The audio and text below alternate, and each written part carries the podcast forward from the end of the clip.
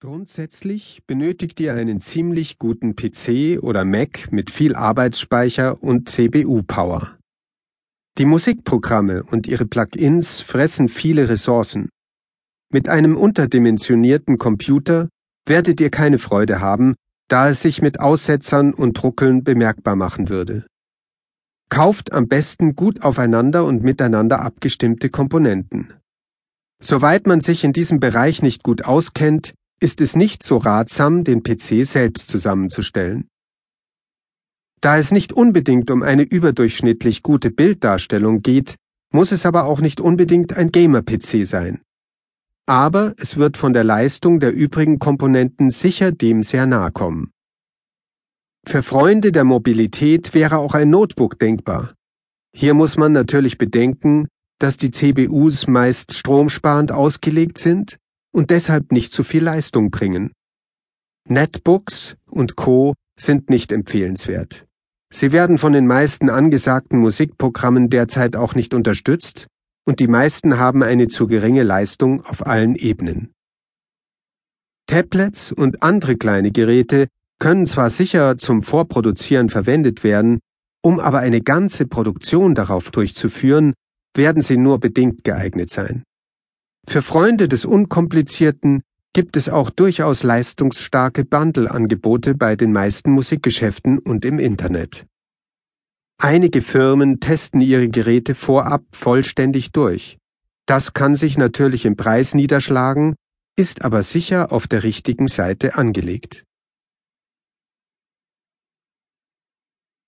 Nun kommen wir zur Musiksoftware. Meiner Ansicht nach gibt es nur drei Programme, mit denen man bis in den professionellen Bereich hinein arbeiten kann. Logic von Apple läuft nur auf Macs, Cubase von Steinberg und Pro Tools von Avid. Wer nicht einen Apple-Computer kaufen möchte, kann für Musikproduktion auch mit Cubase auf dem PC arbeiten.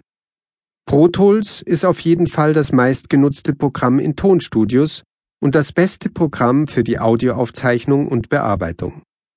Avid versucht aber durch sehr gute Synthesizer-Plugins noch stärker in den Markt der Musikproduktionen zu kommen und kann ohne große Einschränkungen auch in diesem Bereich professionell eingesetzt werden. Viele Musikproduzenten arbeiten nur noch mit Pro Tools. Beim Produzieren von Mehrspur-Audioproduktionen kommt man meiner Ansicht nach an Pro Tools nicht vorbei. Logic ist ein sehr gutes Programm zum Musikproduzieren am Computer.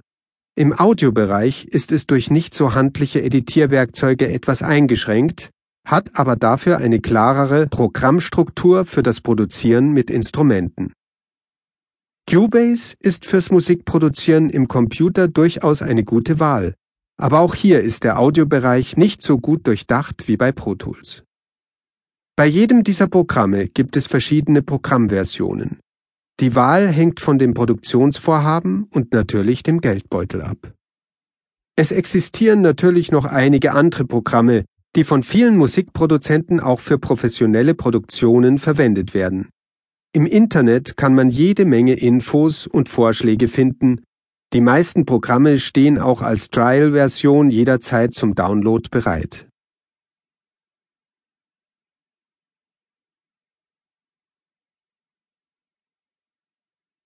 Die Soundkarte. Soweit man nicht selber vorhat, akustische, externe Instrumente aufzunehmen und oder seine fertige Produktion abzumischen und oder zu mastern, kann man für das pure Home Recording auch sehr gut die interne Soundkarte seines Computers verwenden. Wichtig ist nur, dass die Soundkarte beim laut Abhören nicht rauscht oder sonstige Nebengeräusche verursacht und oder das Klangbild verfälscht. Bevor du aber mit einem Test beginnst, solltest du dir gute Abhörboxen und Verstärker oder einen guten Kopfhörer kaufen. Nachdem nur du mit dem Klang leben musst, solltest du einen Hörtest machen.